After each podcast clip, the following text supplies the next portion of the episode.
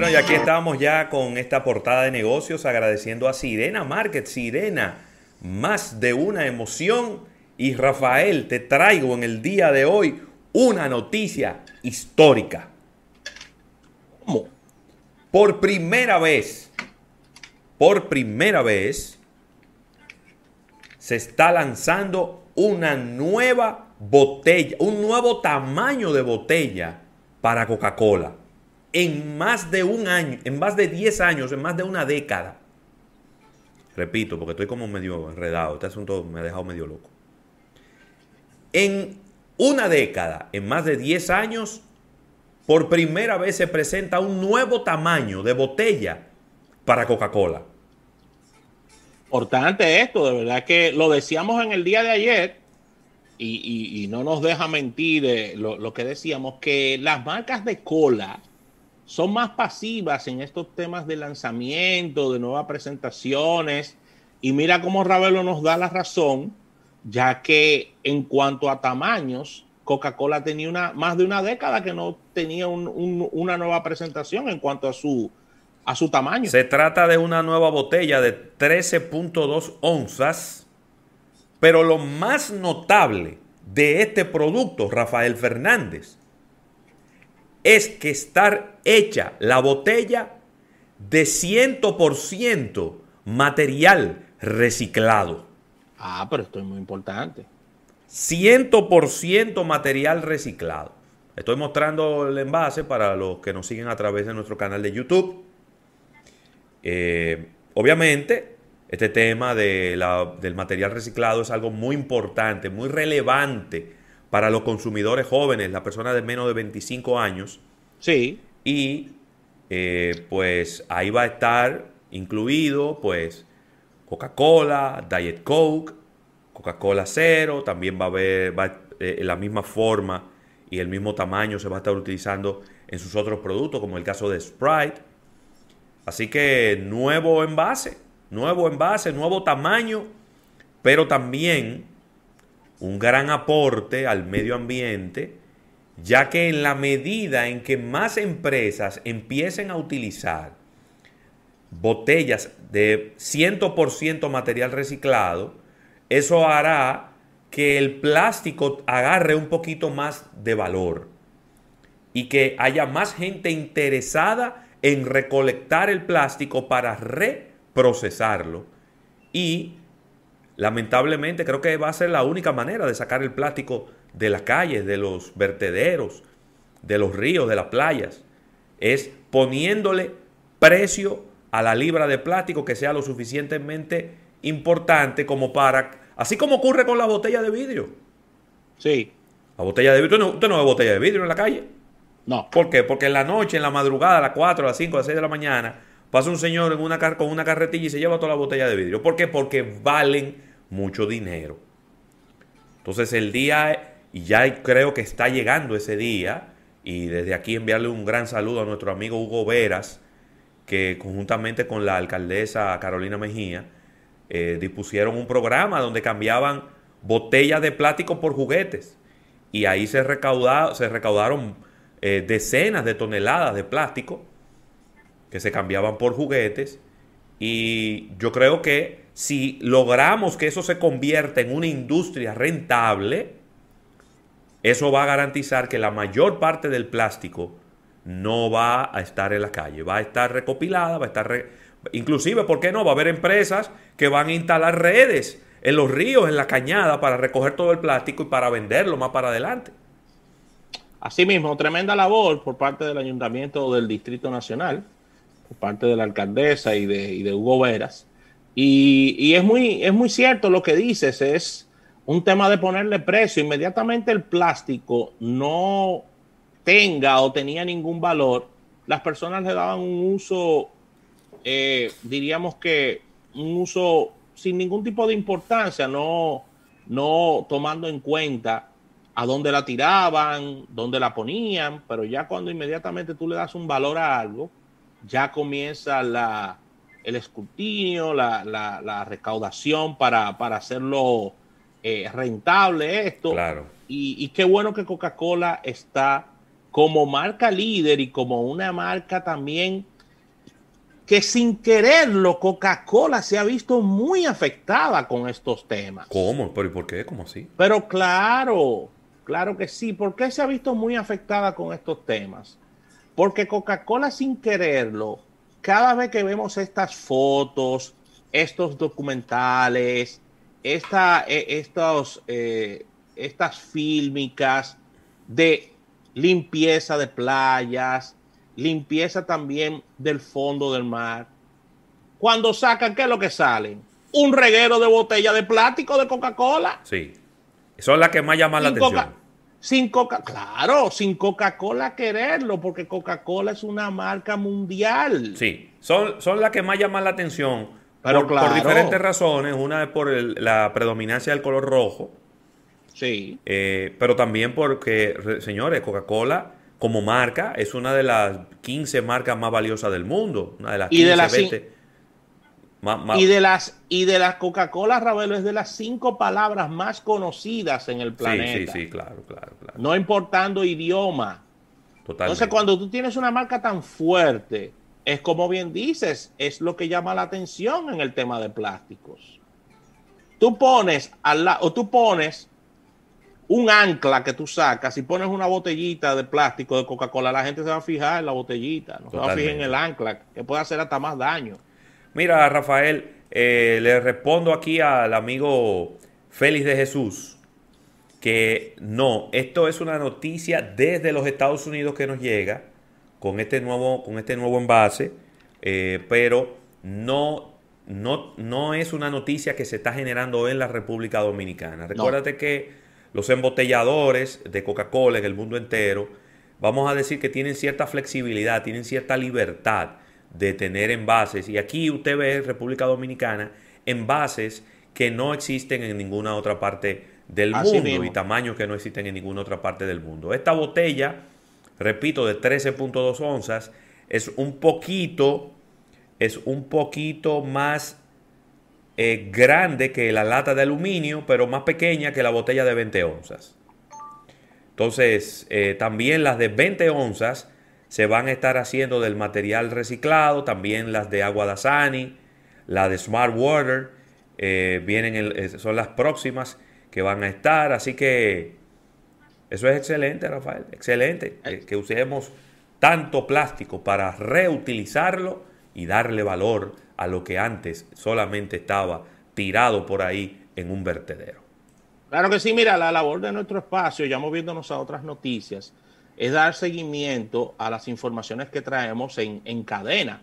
Nosotros conversamos durante, durante el año pasado y principios de este año bastante sobre el tema de TikTok, que tenía una, una telenovela con relación a su venta eh, eh, y, que, y que quedase en manos estadounidenses como parte de una iniciativa del presidente Trump en su momento por temas de seguridad nacional.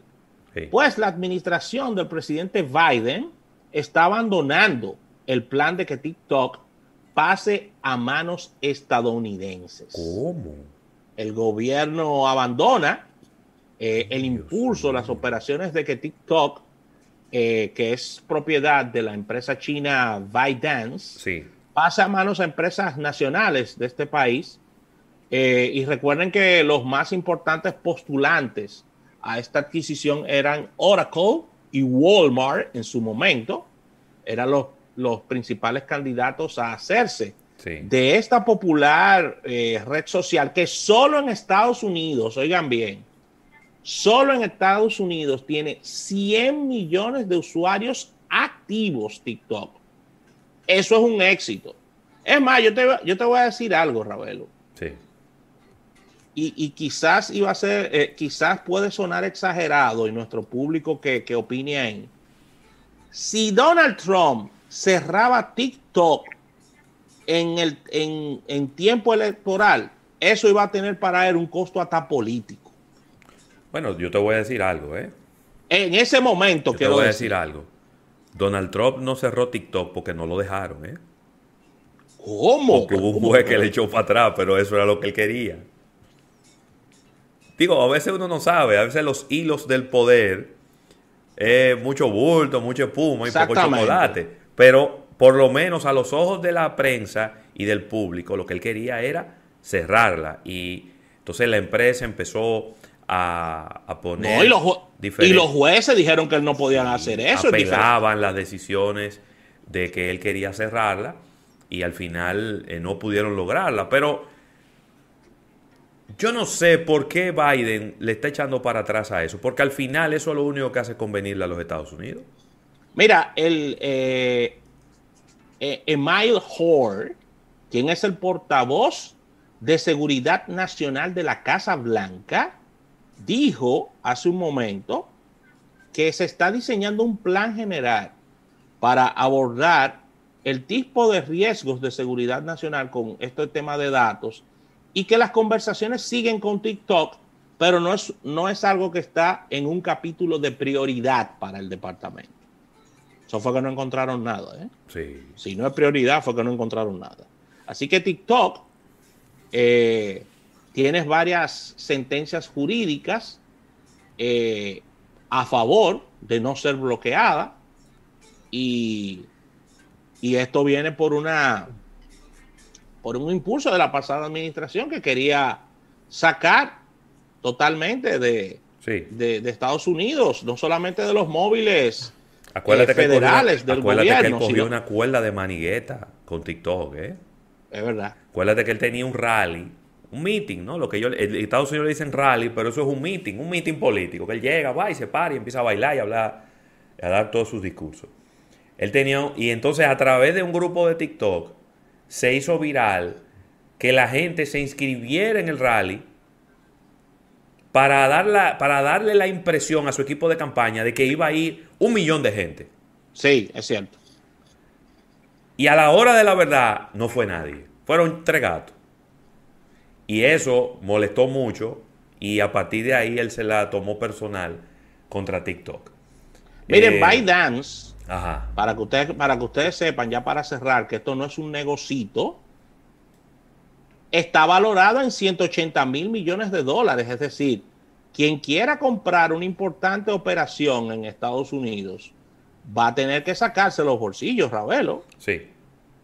Son 180 mil millones de dólares que tiene eh, esta empresa en cuanto a valor accionario, los amigos de ByteDance. Y esta, que es la más importante red social del momento, gusten o no, TikTok. Y mira, ya para finalizar por mi parte, eh, Rihanna, que había lanzado conjuntamente con el consorcio LVMH, que es Louis Vuitton Hennessy, sí. acaba de anunciar entre los dos que después de dos años de infructuoso intento, les fue muy mal con la línea de ropa interior que lanzaron juntos. Eso no tuvo ninguna pegada. Esa línea que se llama Fenty, Fenty, la verdad que el nombre es feo, ¿eh? Fenty, y yo no sé de dónde le salió a los ejecutivos de Louis Vuitton que Rihanna era un personaje que podía ayudar a vender ropa interior. Para que una de las debilidades más importantes que ha tenido Rihanna en toda su carrera ha sido su forma de vestir y su, y su, y su indumentaria siempre desenfadada.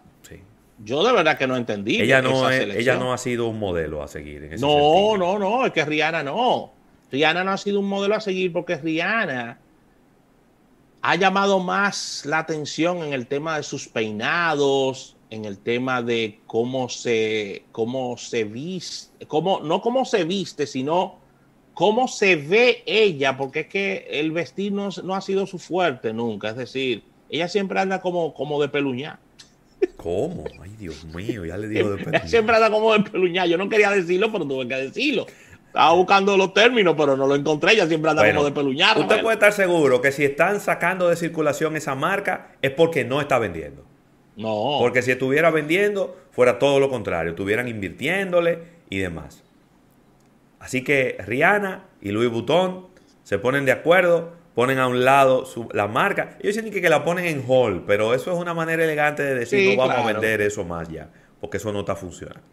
A mí me da Rihanna más productos de piscina, de, de, cremas y cosas de esas, que ella vive en piscina con un Yo le recomiendo a Rihanna que lance una línea de derrizado. Exactamente. pelo, algo así. Algo, algo así. Algo así pudiera ser interesante. No, podemos cerrar. ¿Qué pasó? Y agradecer a nuestro amigo Milton Peguero y su, y su portal Actualizai. Estos numeritos que estoy viendo aquí que nos, eh, nos cede, dándole un fuerte saludo que siempre nos escucha. Y es que él nos está presentando los, lo, del Q4 del 2020, es decir, del último trimestre, quiénes fueron las marcas líderes en, España de, en móviles y su crecimiento. Ravelo. Y tenemos la sorpresa de que Xiaomi es la marca número uno en venta en, este Q en, España. Esa, esa, marca va bien.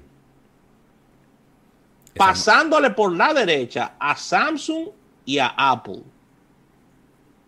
Óyeme, estamos hablando que en cuanto al crecimiento anual, esto es en España, eh, vuelvo y repito, y esto es ventas. No tiene cantidad de unidades, pero sí tiene los porcentajes. Sí. Un crecimiento de un 16% en un, en un año que es un año para el olvido en las marcas. Samsung, que es el líder mundial, apenas creció en España un 6% sus ventas, que no es un mal número para lo que pasó en el año. Eso es verdad. No es un mal número. O sea, hay que aplaudir a Samsung, pero este 16% de crecimiento de los amigos de Xiaomi en España, hay que quitarse el sombrero. Pero señores, en España, la que está en tercer lugar es Apple y tiene un 11%, pero negativo en sus números. Ay, decreció. Decreció y ni hablar me quito, me quito aquí el, el, pañuelo, porque no es el sombrero. Muy lamentable esto. Huawei, un 47% negativo. Sí. Y Oppo, un 197% negativo. Una marca que iba muy bien en España. Así que ahí están los números. Xiaomi, primer lugar.